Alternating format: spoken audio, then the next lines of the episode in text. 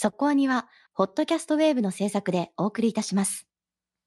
会いたいな声聞かせてよ。つながって笑顔をた始めようさあ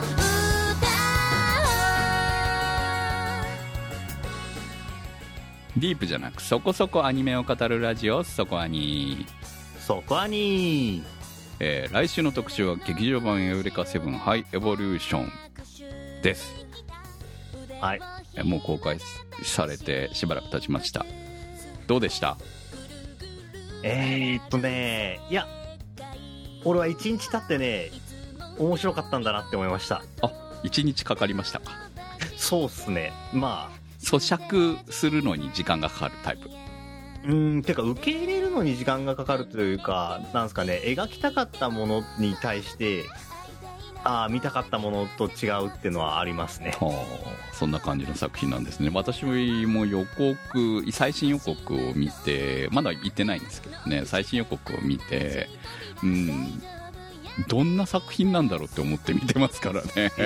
まあネタバレはしない方がいいっすよはいはいはただまあ僕らが見たかったものって今更それやるって言われたらそうなんだよねっていう話なのいで。ああそうなんですね。でもこれはあくまでもエウレカというまあエウレカ7というシリーズ劇場版でねこの3部作のシリーズの締めを夢なのか始まりなのあかそんな感じなんですね。あまあだってねキャッチコピーがそうですからね。あまあ確かにあの通りでしたよ。あその通りですね。うん。はいまあそんな話は来週たくさんできるんじゃないかと思います。私もねちょっとね記憶力が曖昧になりやすくなってくる年なので、えー来週来週来週ですね。見にギリギリ見に行きたいと思っております。はい。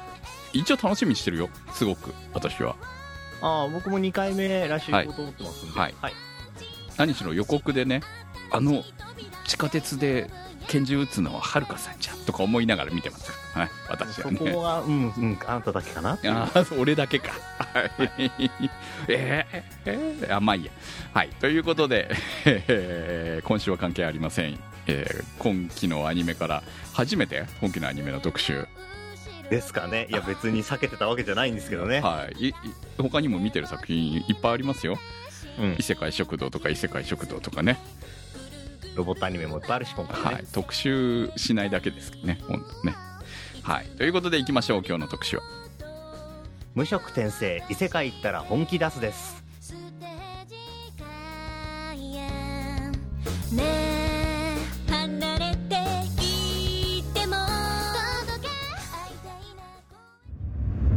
そこアニ。無職転生、異世界行ったら本気出す。34歳、童貞、無職の引きこもりニート男。両親の葬儀の日に家を追い出された瞬間、トラックにひかれ命を落としてしまう。目覚めると、剣と魔法の異世界で赤ん坊に生まれ変わっていた。クズのように生きてきた男は少年ルーデウスとして異世界で本気を出して生きていくことを誓う。フットワ領転移事件でマ大陸に転移後、冒険者パーティー、デッドエンドを結成し、マ大陸最南端の港町、ウェンポートに到着したルーデウスたち。ルーデウスは魔界大帝キシリカと出会い、新たな力を手に入れる。魔力災害に巻き込まれた家族や仲間の行方は、人生やり直しファンタジー再始動原作は理不尽な孫の手により2012年から2015年まで小説家になろうにて連載されたオンライン小説。2014年より MF ブックスより小説が刊行。期間25巻。テレビアニメ版は監督シリーズ構成岡本学。アニメーション制作スタジオバインド。第1クール2021年1月から3月まで全11話放送。第2クール2021年10月より放送中。全12話予定。トータルで全23話になる予定です。今回は第20話。妹、次女の生まれた日まで視聴済みでの特集となります。ということで始まりました。えー、無職転生、異世界行ったら本気出す。です。はい。私、噂は聞いてたんですけれども、あの、うんまあ、まず最初にこれ、原作者のお名前、理不、理不尽な孫の手さんなんですよね。そうですね。はい。だから聞いて、ペンネームです そうそう。聞いた人、一瞬一体なんだって思った人もいたかもしれないですけど、あの、お名前です。これね、ペンネームですね。これ最初につけた時、多分そんなに深く考えてなかったんだと思うんだ。まあ、そんな感じはしますね。アニメ化まで行くとは思わなかったんじゃないかな。結構でも、なろう系の人って、うんあの、なろうに投稿してる時と、あの、実際に本が、はいはいはいもので出る時で名まあ、前変える人も多いですよね。確かにね。はいでも、そのまま行ったんだっていう感じはありますね。すね確かにあ、そのね。まま行ったんだ、みたいな。はい。うん読みにくいよね。まあ、最初なんだろうって思ねう。思うよね。名前っぽくないっていうところが問題じゃないかっていう気がするけど。これはね、打ち合わせの時どう言ったのかちょっと気にます気になりますよね。うんそうだね。だからどうしますみたいな話があったんじゃないか理不。尽先生って言ってんのか、孫の手先生って言ってんのか、理不尽な孫の手先生って呼んでんのか。もっと略し方があるのか。なんて呼んでるんだろうなっていうのは まあね、あその辺はね、普通の名前で呼んでんのかみたいな、うんいろいろありますけどね。電話かけるときに、あの、理不尽な孫の手先生いらっしゃいますかとか言うふうに言うんですかね。これ面白いんだよな。うん はい。まあ、そそういうことです。はい。はい。えーそしてね、今回面白いのは、アニメーション制作がスタジオバインドって聞いたことあります？ないですよね。まあ、この作品でしたというところ。はい。というかですねこれあの、アニメーション制作スタジオバインドは、この作品のために、ホワイトフォックスとエッグファームにより2018年に設立されたスタジオだそうで。それは知ってます。はい。だから、もう、いわゆる、えースタジオによっては、こう、埋まるじゃないですか。他のスケジュールがね。スケジュールがね。だからスケジュールが埋まったりとか、えー他作品をやらないと、まあ、く飯を食わせられないから、みたいな、そういう、もちろんスタジオだって生きていかなきゃいけないわけなので、そのために、こう、空きは作れないわけですよ。基本的に。うん。で、そうなっていくとアニメーターを食わせるっていうことがね、とか、えーフリーのアニメーターをどう集めていくかみたいので、常に苦しむ、まあ今実際に苦しんでるとかたくさんあるはずだと思うので、そういう中で、えーこの、もう一つの作品のためにスタジオバインドっていうものを作って、まあ、基本的に今作っている作品というのは、この作品だけですね。無職転生のみのために作られた。まあ、もちろん無職転生が終わったからといって解散はしないと思うので、要はそういうやり方をするために作ったっていうのは、また新しいやり方なのかなという感じですよね。はい。うん。なので、えー初めて聞いたスタジオでしたけれども、そういうことだったっていうことを今回調べてし知ったと。まあ、そのぐらいあまり実は、あの、興味なかったんですよ。申し訳ない、私。あの、大体今回の特集もですね、あの、はいアニメの一期の途中で私見るのやめてたんですよ。う。あ、そうなんですか？はい。8話ぐらいかな。丁寧だからずっと見てたのに。そう。だから、8話ぐらい、7話、8話ぐらいのタイミングで、この辺見たかな見てないかなぐらいのところから、ふと、ふとですよ。本当に、ふと見始めたんですよ。そしたら、面白くて止まらなくなって、最新話まで追いついたという流れだったんですね。なるほど。はい。ただ、あの、なんで止まってたかっていうと、よくよく考えてみると、この、主人公の、えールーデウスのキャラクターですよね。おうそれが原因？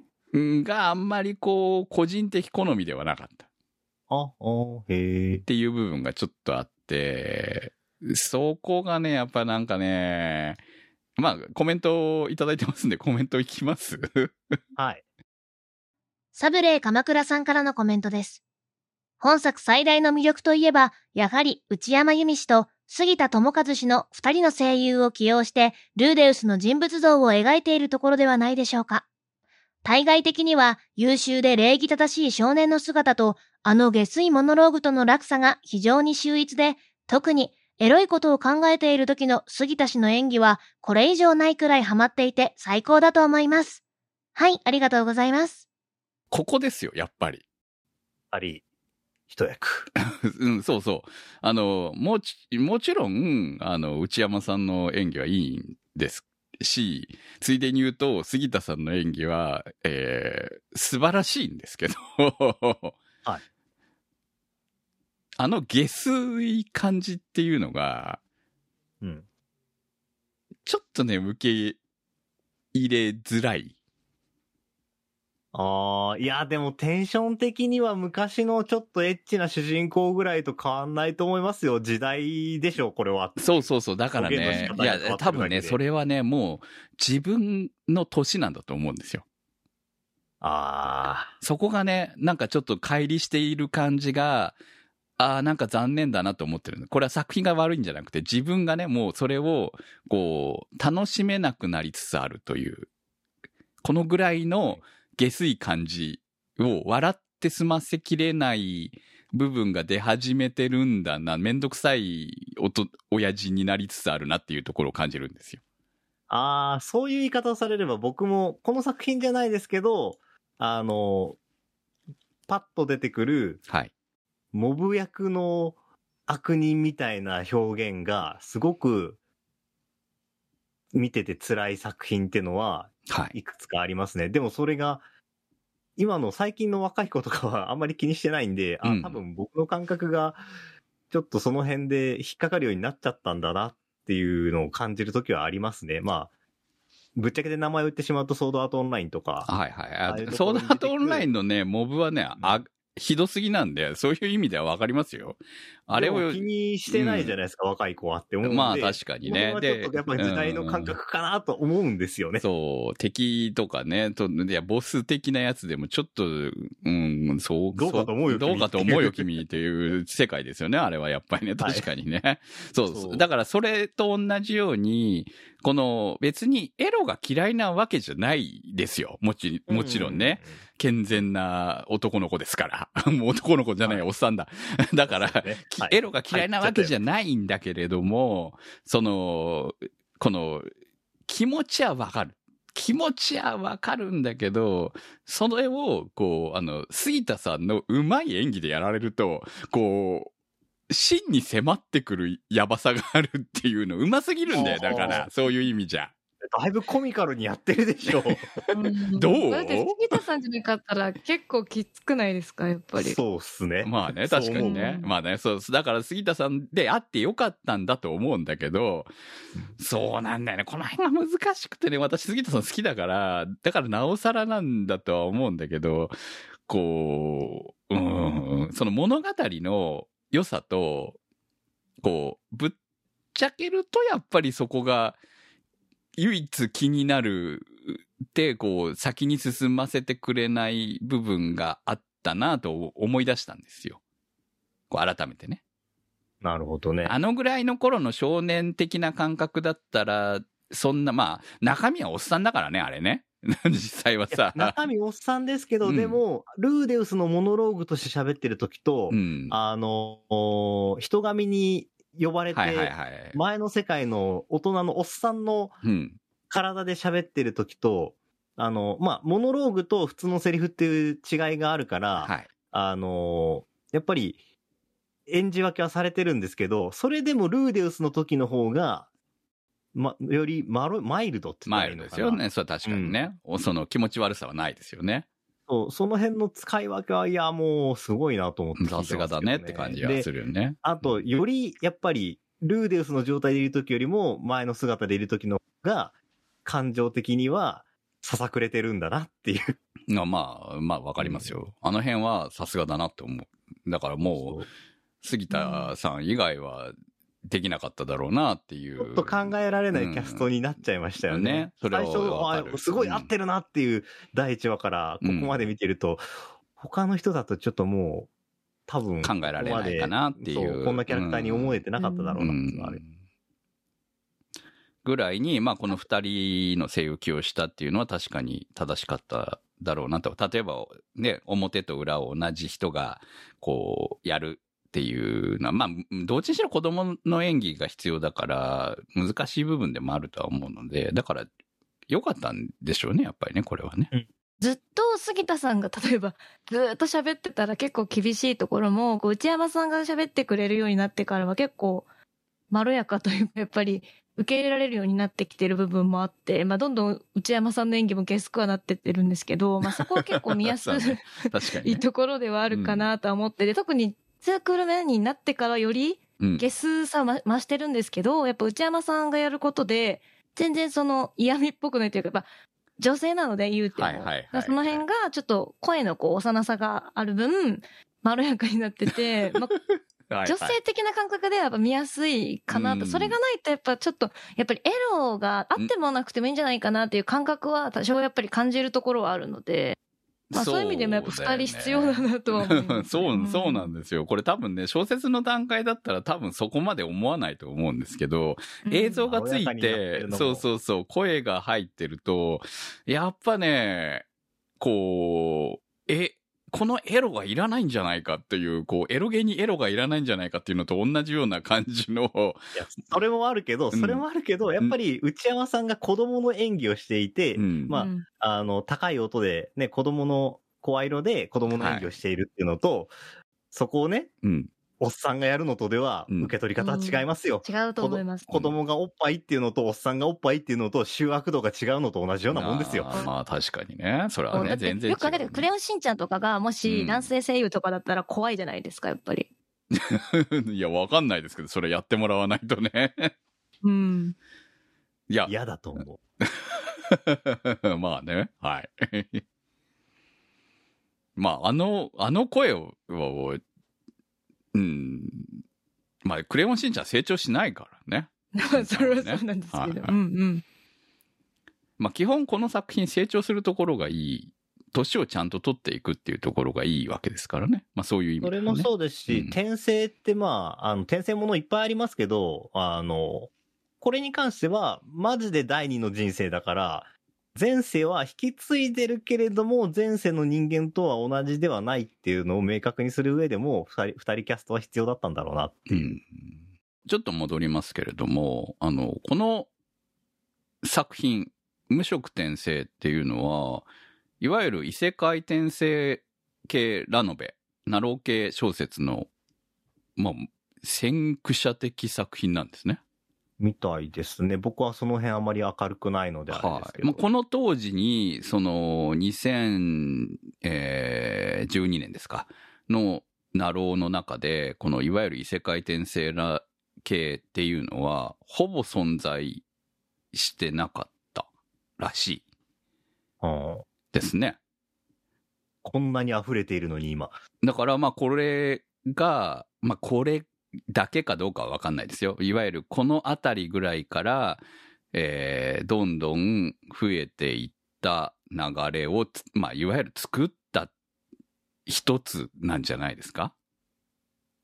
まあそうでしょうね。だって未だに実際に続いてるわけだし。うん。だってでこの後、だって今2010、もうすぐ12年でしょ ?2022 年でしょ？約9 10年近く。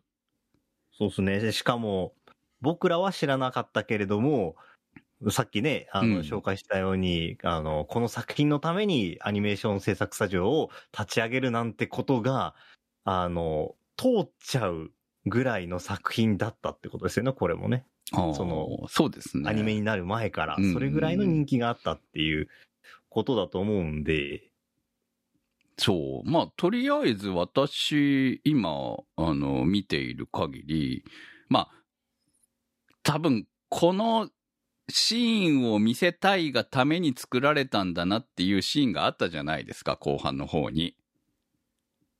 だから、最初はよ、まあ、よくある話だと思って見てたんです、正直ね。うん。でも、まあ、あのーは、初めて見るスタジオだけれども、絵は綺麗だし、すごいアクションもするし、こう、全然崩れない的なものも説明もないですからね。そうそうそう、ものも含めて、すごくよくできてるなと、は思いながら見てたんですよ。うん。だからまあ見やすい、そういう意味では見やすい。で、えーそのテンプレ的なものもちゃんとしっかり入ってはいる。ただ、その、それだけだと見続けて面白いかどうかっていうのは、やっぱこう、テンプレの良さもあるけれども、でもその言ってしまえば、そのテンプレを作った側なわけだね、これはね。言ってしまえば。そうですねう。ん。で、これから派生していくわけでしょ？いろんな風に。うん。テンプレ作った側のやつを、テンプレができた後に見ると、あの、そこまで新しさというものは感じないというのは、人間の感想としては自然だと思います。あそうなりますよね、どうしてもね。これどっちが先かって言われたら、いや、実はこっちの方が先なんだよっていうところなんでしょうけど、でも、だからこそ、その、どれぐらい本来しっかりしていたものなのか、なかなかこれを、そうそうそう、超えれるものが実際にじゃあその後どうやってできてきたのかっていうものを考えるにはやっぱりそのこの作品の凄さが見たかったわけですよ。そういう意味では。うん。でただやっぱり途中で止まっまあほ結構ねアニメ途中で止まっちゃう作品いっぱいあるんですけれどもでも今回も止まっててであのなんとなく本当になんとなくだったんだけどなんとなく見ようと思ってなんか見たいなんか見たいなぐらいな感じで途中まで見てたよなどこからだったかな。で見始めたのが無色転生だったわけですよ。はいでまあめっちゃ面白いじゃんってなってその例の1617かな？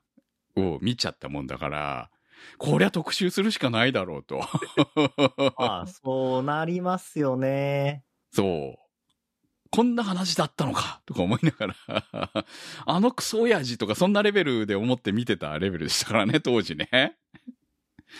そう。いや、だから誰とくっつくんだろうとかそういうのも含めて、なんかこう女の子がいっぱい出てくるから、こうハーレムだけど、普通はハーレムになるのに、旅に出ちゃうもんだから、常に同じところで女の子がいるわけじゃないじゃない。まあ、現に全然出てきてないヒロインもいますからね。あれヒロインでいいんいいんだよね、ヒロインで。ということらしいですけども、僕もはしくは知らないので。うん、だからまあそういうのも含めてこう会えそうなのに会わないとかなんか不思議な物語だなみたいなものも含めて。でも、まあ、ストレスはないかな。いや俺はあ早く会ってほしいんだけどほら恋愛もの好きだからね私はね。ああ、そう。そういう部分ではね、こう、ただ、こう、そういうところではないんだな、この作品はっていう、まあ、とにかく、年齢、まあ、本人たちの年齢も含めて、こう、成長をちゃんと描いていくんだね、っていうふうに思いながら、えー今見ているところではあります。ポンズさんからの投稿です。本作は他の転生ものと違い、細かく丁寧な演出で時間の経過を感じさせてくれてるなと思います。特に年齢ごとに登場人物を微妙に書き分けている点です。ブエナ村、ボレアス家での家庭教師、そしてマ大陸の時とで、ルーデウスをはじめとする登場人物が徐々に成長、変化している姿を絵で見れるため、今後の動向が楽しみで仕方ないです。ありがとうございました。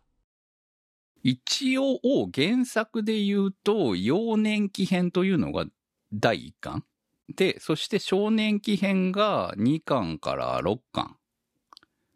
で、青年期編が7巻から12巻と言われているようですけれども、今やっているお話あたりっていうのは、えー少年期編にあたると。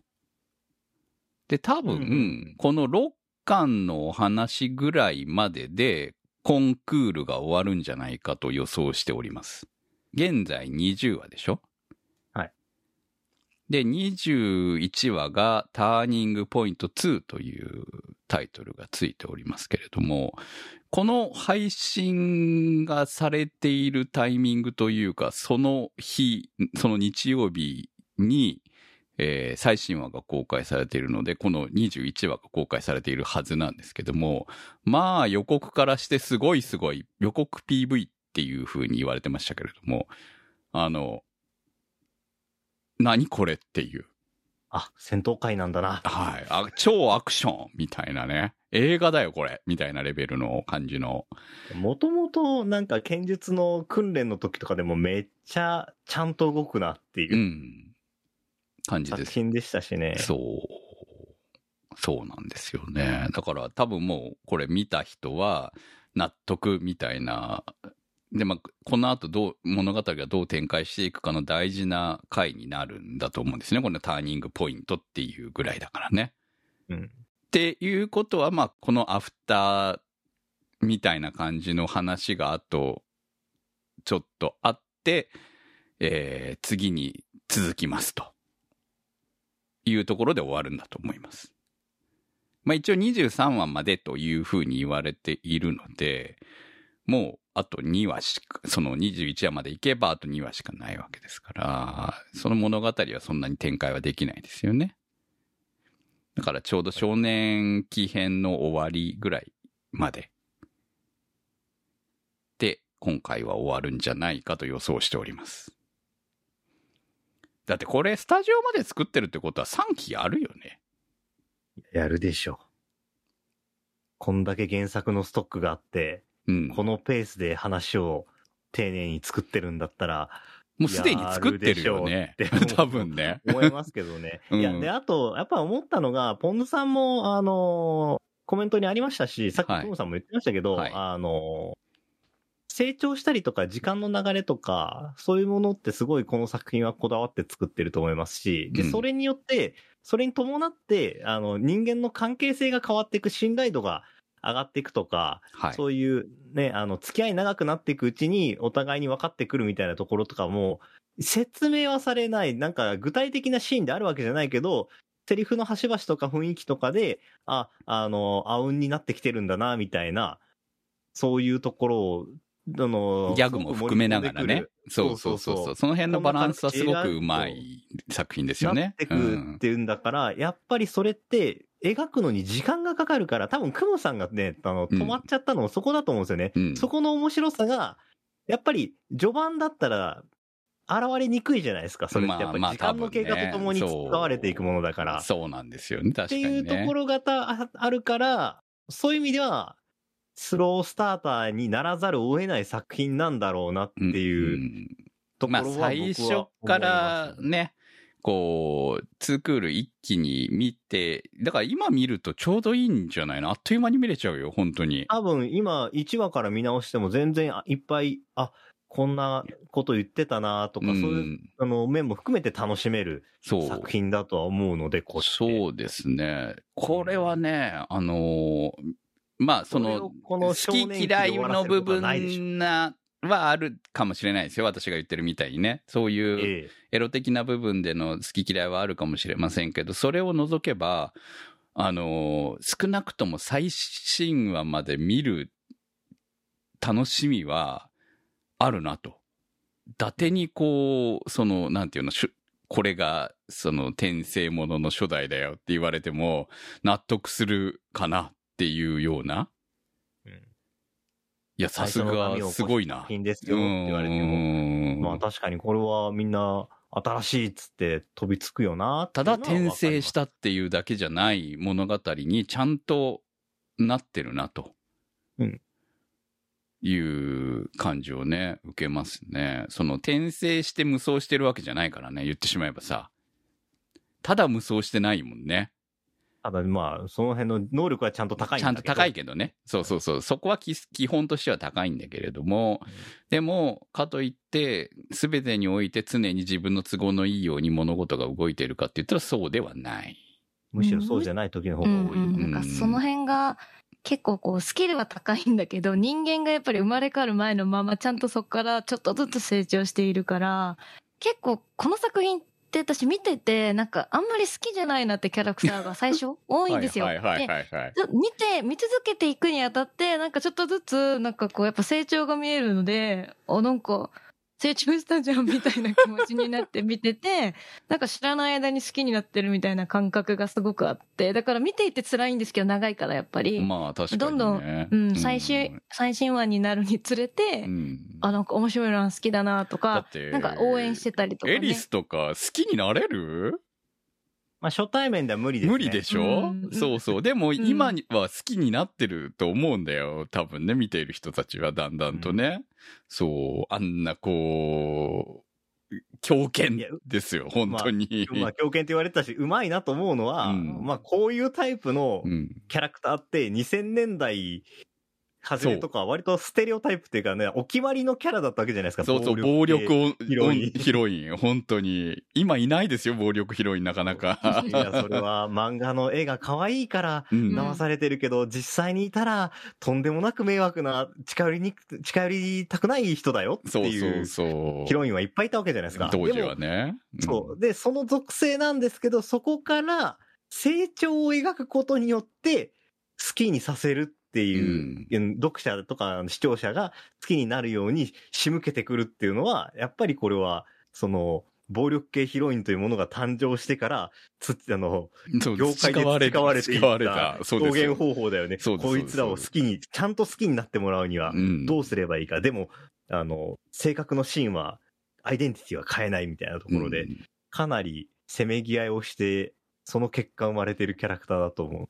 いや、だってルイジェルドも僕は最初、ルイジェルドが出てきてから、なんかもう、ルイジェルドの話をせざるを得ないじゃないですか、はいはいストーリー的には。はいはい。この一族の印象をどう変えるかみたいな話、別にそこ興味なくて早く帰る話をしてほしいんだよなとか思ってたんですけど、うん。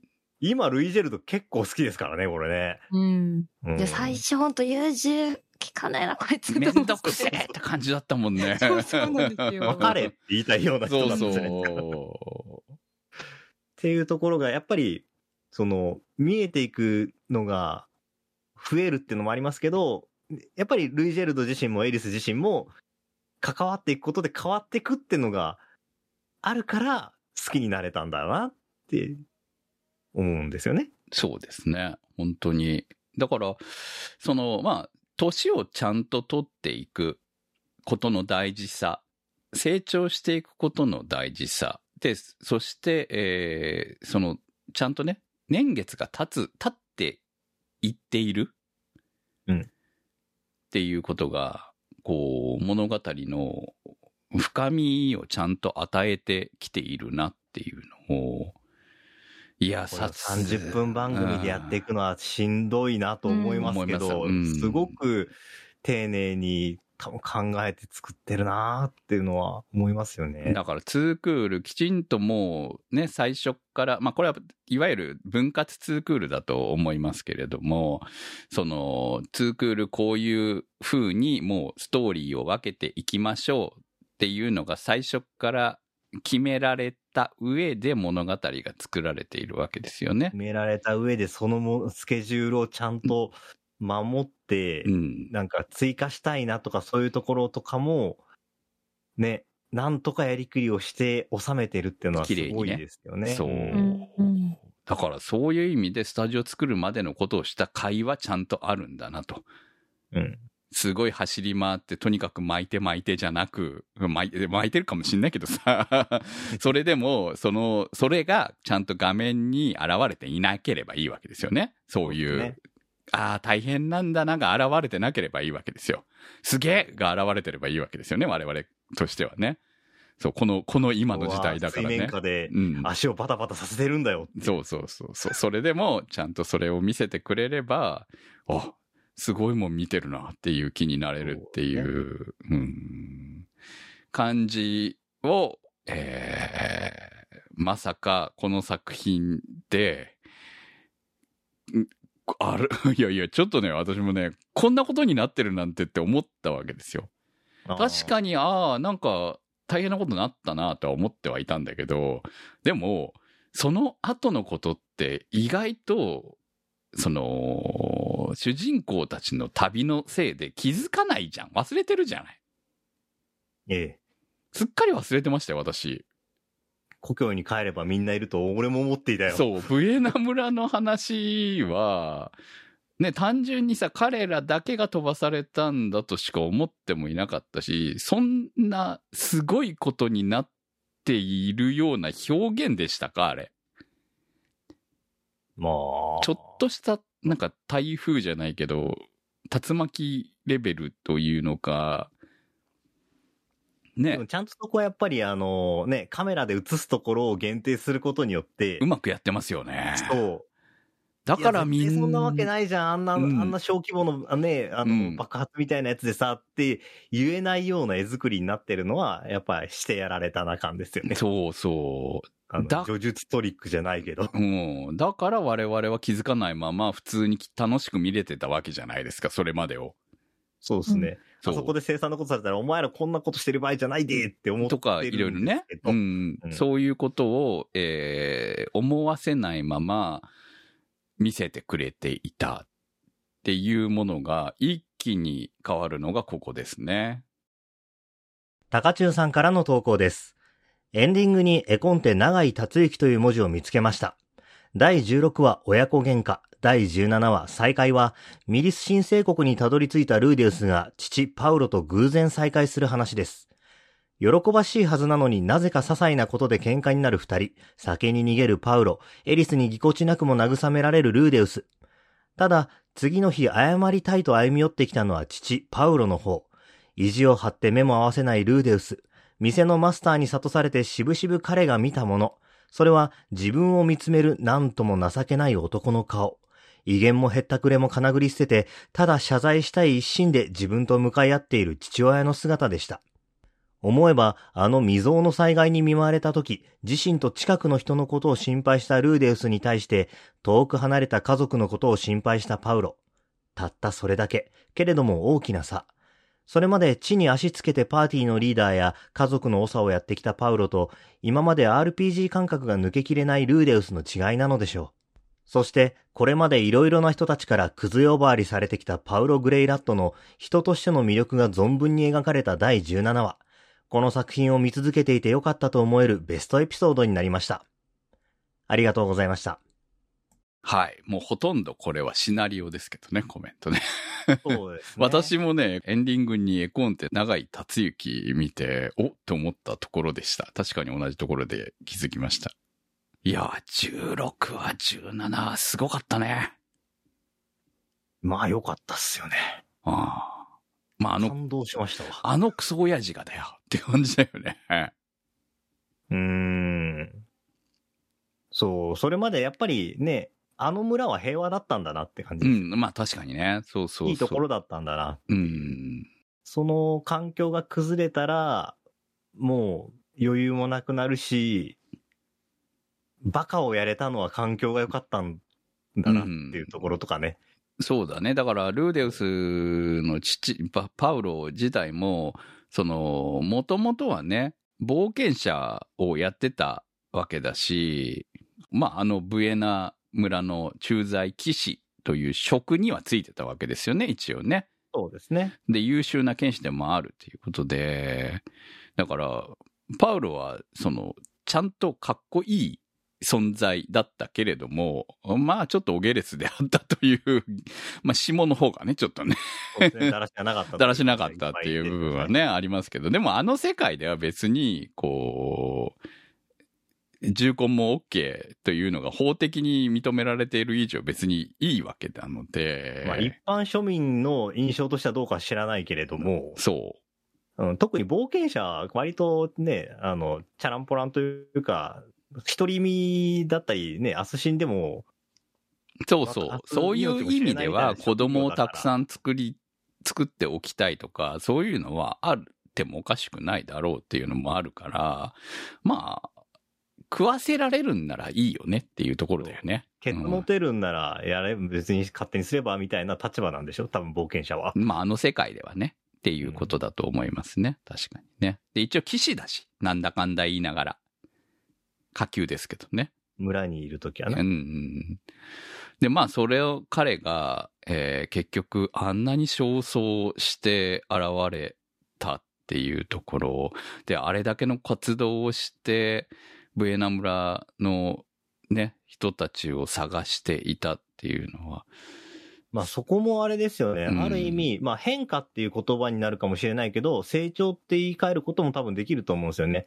あんだけボロボロになるまで頑張ってるのって、やっぱり、あの、奥さんとか家族とか守るものができたから、うん。それを取り戻すためになら、あそこまでボロボロになっても、あの、人やれるっていう人間になったわけじゃないですか。はい。昔、うん。ね、いろんな人に手を出していたパウロ君がってそいうね。う。うん。っていうところで、やっぱりその、理由と動機と、うんその後の行動っていうのが、見てる人間の中で繋がった瞬間に理解するから、まあ、彼には、なんかすごい頑張ったな、大変だったなっていう気分にさせられますよね。そうだね。まあ、あの、一旦酒に逃げるのも、なんか、めっちゃわかる気もするし、そこを否定はしきれない、そう。だってそれだけずっとやってたわけでしょ？そのこっちでね、言ってしまえば、楽しくや、楽しく旅を続けている片方で、もう、い現実を丸、ね、し現実を知っているばっかりにね、こう、もう逃げ切れず自分がやらなきゃいけないことをやっているわけですからね、パウロはね。結構村にいる段階でもパウロのそういうちょっと余裕のなさというか、うあのね、器の限界みたいなところ、はい。あの、まあ、年齢的にもまだね、あの、そうなるかみたいなところの描写はやった上でこれなんで、うん。なんの、あの、見てる側で違和感がなく受け入れられるような、土台を先にこしらえてるから、いや、本当に、この辺の描写ありきで村のシーンはあったんだなっていうのはすごいですよね。そうなんですよね。これはね、この2話はね、ほんとやられたな。だから、こんな話が来るなんて思ってもいなかったわけですよ。なんとなく、こう飛ばされて、えーこう成長していくんだな、ぐらいな軽い気持ちで見ていたものが急にめっちゃ重くなったみたいなさ。まあここかと思ったよ。急に来るからねこのアニメのうまいところは、なんか間に結構ちょこちょこ、やっぱ平和な感じの空気だったのに、もうおじいちゃんがしその殺されちゃうところとかが入ってたりとかして、ちょっとずつやっぱ不穏な空気出してたなっていうのもあって、そこのこうワンクッションがうまかったなとは思いました。毎週私ちゃんと見てたので。偉いですね。はい。なんかその辺入れることによって急な変化があっても、この作品こんなことなるんだとこまではいかないみたいな。うんう。んついに来たかっていうところに落ち着くっていうのはすごいよね。うん。で、あとこの辺の話で、あーっと思ったのは、あの、まあ、前からね、描写丁寧だなって思ってて、あの、馬の足がね、サラブレッドじゃなくて普通の、ん当時いたような感じになってるんだろうな、みたいな足だったりもしたりとかあったんですけど、このパウロとのエピソードの時に、あの、高中さんもちょっとね、あの話出されてますけど、店の、お店のマスターが、もう湯気めっちゃ出てる飲み物を出してくるわけじゃないですか。はい。うん。いや、冷めるのに時間がかかるから、お前らもうちょっと落ち着く時間が必要やでっていうね、そういう意図でしょっていうのを、うんちょいちょいおじさんが気にしているのをカットで見せる。見せましたねで。うまいですね、あの演あったかいの出はね出しううん。で、なんで、あの、くどくない説明っていうのが本当に気持ちいいなっていう。いや、もうこの2話は、こうもうなんかすごかったですもんね、やっぱりね。そのアクション的なノリだけじゃなくて、この、やっぱ、あ、うんここにかけてたんだなっていうのがわかるじゃないですか。そうですね。だから、うん。あの、無色転生が好きなのは、じゃあ何が好きなんだっていうと、別に僕そこまで推しのキャラクターがいるわけでもなくう、ん。まんべんなく好きなんですけど、ただ、この作品の人間の描き方が、あの、気持ちいいな、気分いいなって思って見ていられるから、うん。見るって感じになってきましたね。推しいるかな？まあ、私は素直にロキシーは好きですけどね。いや、もうみんな好きなんですよ。うん嫌いなやついるかって言われたら逆にいないなまあっていう。そう、めんどくさい、こう、なんかモブ的な敵は嫌いですけど。うん そういうのを除くと、えーあの、王、王子は嫌いでしたけど。当時嫌いだったけど、あの、痛い目に遭いましたね。ああ、ちゃんとね。うん、そうそうそう。そういうところはね、きちんと。だからそういうのを除けば、もう別に全然何もないよね、大丈夫だよね、とか。うん。うん。いうところは素晴らしいなと思いますよね、キャラクターの。だって、で、各キャラそれぞれやっぱり気遣いとか思いやりみたいなのが見えたりとか、その感情が見える、その感情に納得がいくっていうのがいいなっていう。そうね。エリナ・リーゼも、かね、いやばいですけど、いいですからね、ちゃんとキャラクターとしてはね。よくあえがせるなって思います。本当あえがせてますね。まあそういうところも嫌いじゃない、好きなんですけど、でも、こう、やりすぎだろうって思う時もあるわけですけどね、ちょっとね。でもまあ、冒険者とかがカッポするような時代だったらそんなもんかって思えばそうなんだよね、でもね。だし、うんああいうところも書くから別になんだどんな汚いシーンが来ても、その範疇で収まるうんって。いう感じになってると思いますよ。あの、全部に、どれか一個に突出するわけじゃないけど、全部ちゃんとやるっていう。うん、確かにね。うんそうそう。まあだからアニメ化の際にそういうところをオミットしなかったっていうところは偉いなと思いますよ。うん。だって、んね、その、こう、そういう部分をよりカットすることは可能だったわけじゃない？そうですね。エッチなのを入れると喜ぶでしょうで作ってるんじゃなくて、うんエッチなのが多分この話には必要だと思うから、そういうところは入れ、ちゃんと入れますまあよという。原作的にちゃんとそこもみ魅力だったから人気だったんだよっていう部分はちゃんと残すよっていうことだと思うんですよ。うん。で、見てて、違和感がないような雰囲気にこれがあるから成立するんだよっていう意図として入れてるっていうのはすごい思いますね。はい。まあそういうふうに納得をやっとできるようになってきたっていう感じですね、私の中ではね。あはい。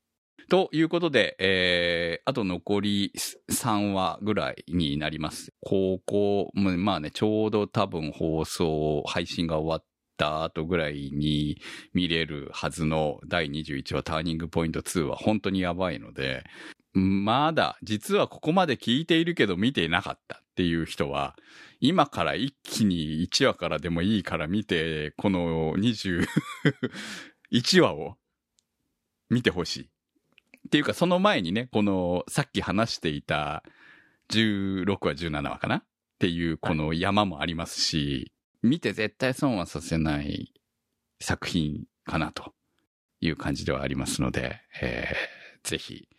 これはね、多分3期に続くんだろうと思います。3期、3クール目に。やるでしょこれはやるでしょ。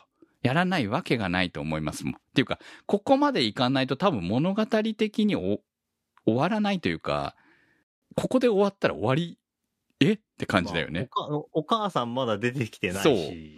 そう でそお母さん出てきて再会できたね、みんな揃ったね、ちゃんちゃんで終わる話って、そあれこれそんなテーマだったっけ？っでもないんですよ。うんそうそうそう。みんなが、だって、なんでまだ会えてないのって思うぐらいじゃない？だってす、ほんのちょっとですれ違ってるのに、会えてないみたいなさ。だって無職転生っていうタイトルもそうですけど、うん。転生して、その後の人生の話じゃないですか、はいって。別に、今のこの、ね、災害に巻き込まれて家に帰る話じゃないですか。母を訪ねて3000人みたいな、いやね、あの、見つけたら終わりみたいな、そういう目的の、そもそもの話じゃないから。そうなんですよね。だから、ロキシーとも会えてなければ、シルフィエットとも会えてないわけですよね。うんでもまあ、ロキシーは、うん、どこにいるのかみたいなところは分かったから安定したっていう感じはあるけれども、でもロキシーの過去の話、そう、これ忘れてたよ。ロキシーの過去の話あんな重いの？本当に。びっくりしたよ。辛いよね。あれ辛すぎだろ？本当に。まあ、あのすでに37歳ですからね。ああ、そうですね。はい。忘れがちですけど。忘れがちですけど37歳ですが、まあそこがまた魅力かもしれないっていうところはありますけどね。誰とくっつくんでしょうね、本当に。いっぱいいるわ、本当に。いや、でもそんな話じゃないのかな、最終的には。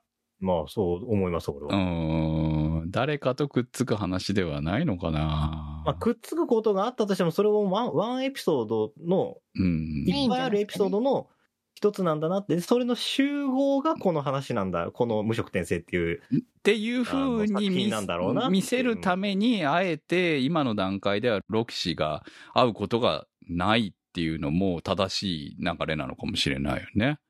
まあ弟子だからね。恋人ではないからね、やっぱりね。そこはちょっと違うっていうところかな。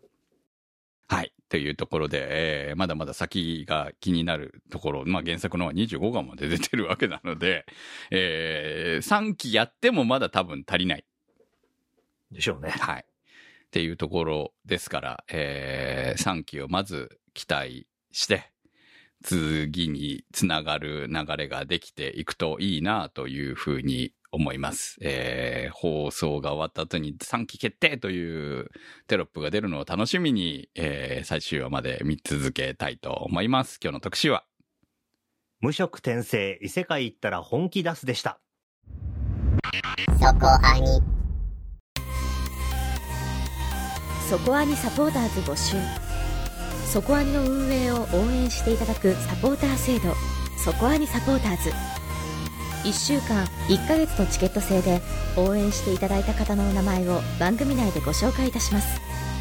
好きな作品の特集に合わせてのスポット応援も大歓迎。チケットはそこアニ公式サイトからご購入いただけます。サポーターの皆様には毎週特典音声「そこアニサイド B」をプレゼント。ま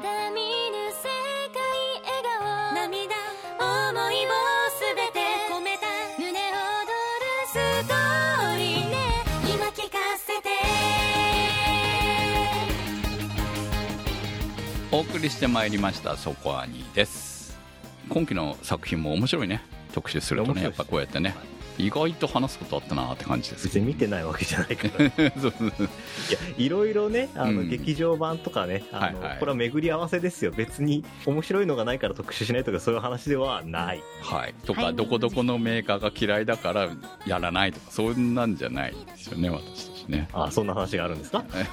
どうどうも勘違いされてるところもあるみたいですけどね。あまあ、特にその辺はないですね。はい。作品が面白ければ、結構何でも取り上げる感じはあります。ただ、好みはやっぱあるからね。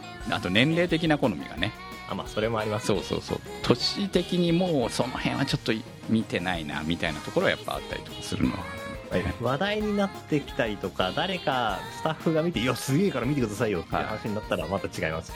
でもそれでも、例えば私が合わなければ特集までは至らないですからね。まあまあ、ね。そうだからそこら辺は難しいところでしょうね。はい、ということで、えー来週の特集は？はい、えー来週は劇場版エウレカ公共紙幣エウレカ7ハイエボリューションを特集いたしますやりますエウレカいよいよラストのはず私はまだ見てないので何も言えないので見てから来週挑みたいと思いますということで、えー皆さんの感想をお待ちしております。か投稿の宛先は？はい投稿の宛先はそこアニ .com まで。メニューバーにあります。投稿募集からお待ちしております。無色転生異世界行ったら本気出す特集は立ち切れ線香さん青梅財団さん PAY5553 さんマキさん夜さえあればいいさんニワッチさん常新さん福さんメガネ属性ノットイコール負け属性さんたけさんひきさんしおしおさんアンキューさん SQT さん金猫さんのサポートにてお送りいたしました。サポーターの皆様には毎週アフタートークそこアニサイド B をお届けいたします。今週もサポートありがとうございました。それではまた来週お会いいたしましょう。お相手は私くむと。小宮明人。宇宙世紀仮面でしたくれる願い事が今進めまっすぐ